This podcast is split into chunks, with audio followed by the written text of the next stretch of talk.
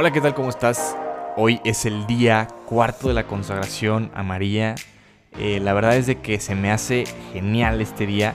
Si yo pudiera elegir mi día favorito de los 33, yo creo que es el día cuarto. Sobre todo porque te permite entender la profundidad que tiene esta consagración en tu vida y en tu alma. Como comentario extra, te quería pedir una disculpa si llegas a escuchar por ahí ladridos en la grabación. Como sabes, o bueno, si estás escuchando esto después, estamos todavía en el momento de la pandemia, entonces no puedo ir a un estudio más formal para grabarlo y lo estoy grabando esto en casa de un amigo. Entonces te pido la disculpa si llegas a escuchar los ladridos del perro, pero la idea es que te quedes con lo bueno de esto. Y nada, vamos a empezar.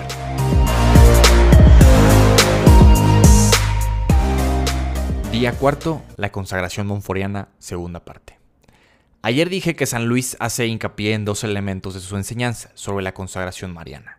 Uno, la renovación de nuestras promesas bautismales. Y segundo, el don particularmente profundo de nosotros a María.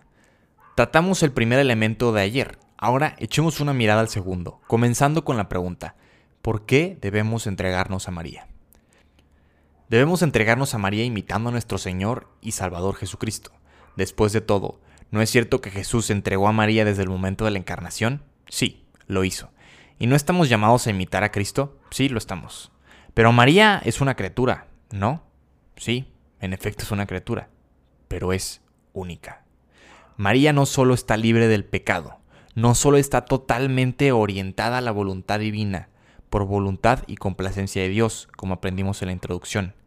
María tiene un papel especial en nuestra santificación, por tanto, debemos encomendarnos a la Madre de Dios para que pueda ayudar a transformarnos en santos, en otros Cristos. Debemos darle nuestro sí.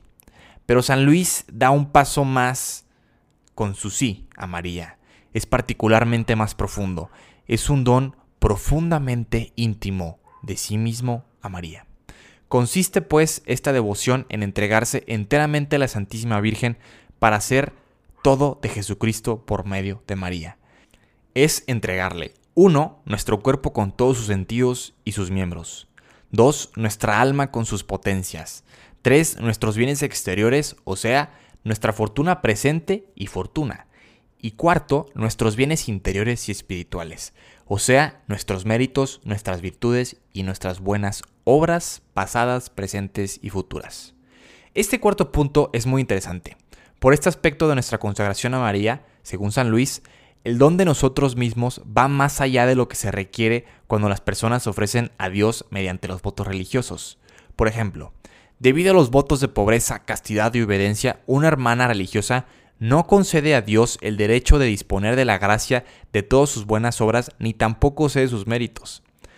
Permíteme resaltar lo radical que es el don de uno mismo al consagrarse a María.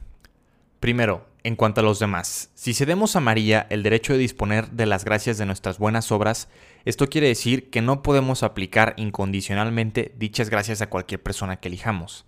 Así, por ejemplo, si me entrego de esta manera a María, no puedo insistir en que las gracias derivadas del ofrecimiento de una enfermedad se apliquen a la persona deseada. Segundo, en cuanto a nosotros mismos, si nos consagramos a María, no podemos entonces, al morir, presentarnos ante Dios revestidos con los méritos de nuestras acciones y buenas obras. De hecho, tendremos que comparecer ante Dios con las manos vacías, pues le habremos ofrecido todos nuestros méritos a María. Si la naturaleza radical de esta ofrenda te preocupa, no temas. Mañana veremos por qué no se debe temer a esta ofrenda, y en cambio veremos por qué es increíblemente hermosa y vale toda la pena. Hasta entonces podemos reflexionar sobre la segunda parte de la fórmula monforiana para la consagración mariana, la cual habla de este don profundo de nosotros mismos a María. Os entrego y consagro en calidad de esclavo mi cuerpo y mi alma, mis bienes interiores y exteriores, y aún el valor de mis buenas acciones, pasadas, presentes y futuras, otorgándoos un entero y pleno derecho de disponer de mí y de todo lo que me pertenece, sin excepción, a vuestro agrado, a la mayor gloria de Dios en el tiempo y en la eternidad.